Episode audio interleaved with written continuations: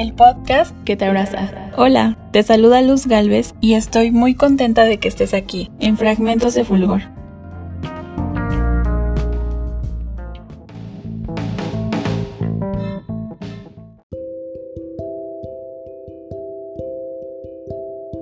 Estas últimas semanas he estado hablando con una chica de Colombia y anoche me hizo una pregunta que realmente me dejó pensando demasiado.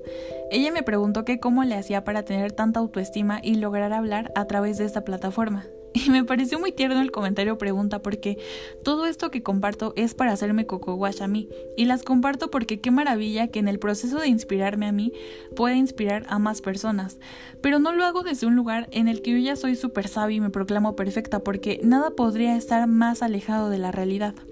Porque muy probablemente, al igual que tú, estoy en ese proceso de desaprender y aprender cosas, cuestionar creencias, desecharlas, y luego reemplazarlas por cosas que sí nos sirvan para nuestro siguiente nivel de vida.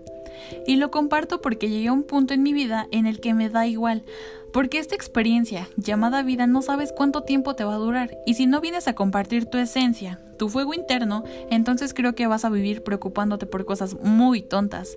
Y lo digo de esta forma porque yo ya estuve ahí y se me fue gran parte de mi tiempo preocupándome por cosas sin sentido.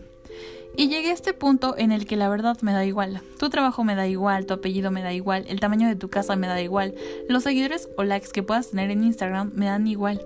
El mucho poco dinero que tengas realmente me da igual.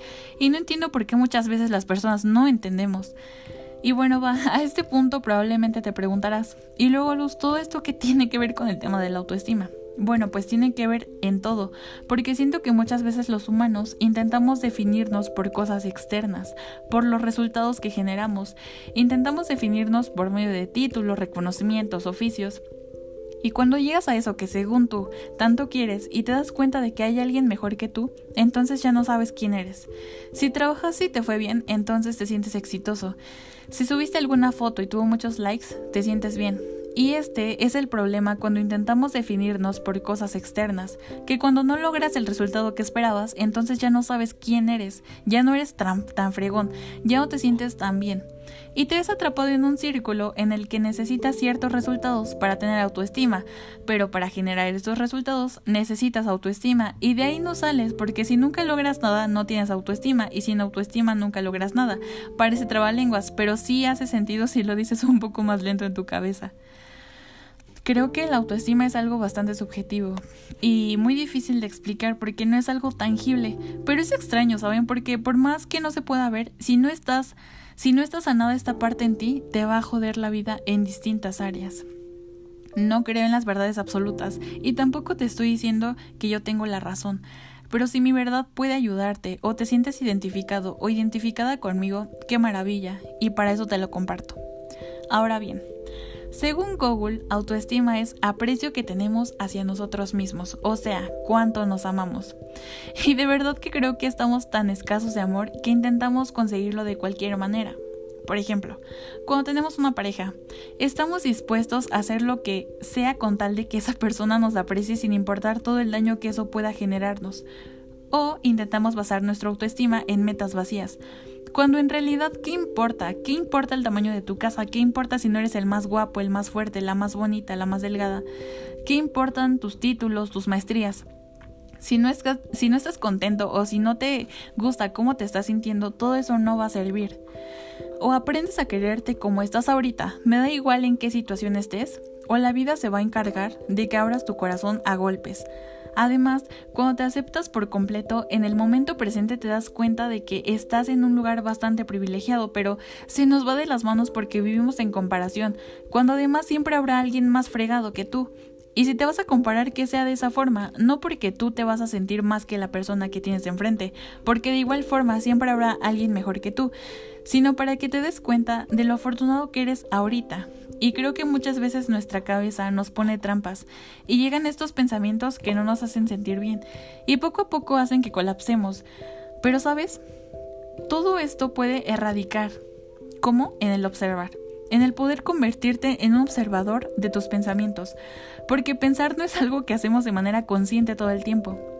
Los pensamientos llegan a veces de repente y entonces aquí se presenta una gran oportunidad para ti y quiero que en este momento pongas demasiada atención. Cuando tu cabeza te esté diciendo cosas feas, observa esos pensamientos, cuestiónalos y cambia tu diálogo interno. Que no sea tu cabeza la que te controla a ti. Mira, veámoslo de este punto. Tu mente es como una herramienta y tú decides si las herramientas de allá adentro te destruyen y que a ti se te vaya la vida o controlas tu narrativa interna y haces que esas herramientas sirvan a tu favor. Además, creo que entre más consciente podamos estar de nuestro diálogo interno, nuestra cabeza se irá alimentando de cosas que sí nos interesan, de lo que sí nos hace sentir bien. Entonces ahora la mayor parte de los pensamientos que lleguen van a ser expansivos, en lugar de que sean pensamientos que te inundan de preocupación, de ansiedad, de depresión y bla bla bla, todo lo negativo que ya sabemos que en algún momento llega a suceder. He conocido a personas que no hacen lo que verdaderamente quieren por el qué dirán, por el, por el, miedo a la opinión pública. Y es triste porque yo también fui de esas personas que no compartían su fuego interno, porque desafortunadamente actualmente vivimos en una sociedad en la que todo es, ay, qué oso. Hoy solamente quiero que te quedes con esto. Tienes solamente una experiencia llamada vida en esta extraña y preciosa piedra flotante. Y tú decides si vas a vivir haciendo lo que hace tu corazón feliz o vas a estar viviendo a través de la opinión pública. Además, como humanos estamos siempre como mucho más enfocados en nuestros asuntos y lo más probable es que al de enfrente le dé igual lo que estás haciendo con tu vida. Y si no le da igual, pues úsalo a tu favor y ya fue marketing. Solamente espero que te des cuenta a tiempo de que estás en un lugar privilegiado y que te valores más a ti mismo y te des cuenta de todo lo bonito que tienes o la vida se va a encargar de enseñarte que estabas en un lugar privilegiado. Total, tú decides. Tú decides si te abres hoy al amor o te esperas a que la vida te rompa para que éste pueda entrar. En verdad te agradezco por estar en este espacio y recuerda que solamente tú tienes el poder de cambiar absolutamente todo lo que quieras y puedas hacer. Muchas gracias por escucharme.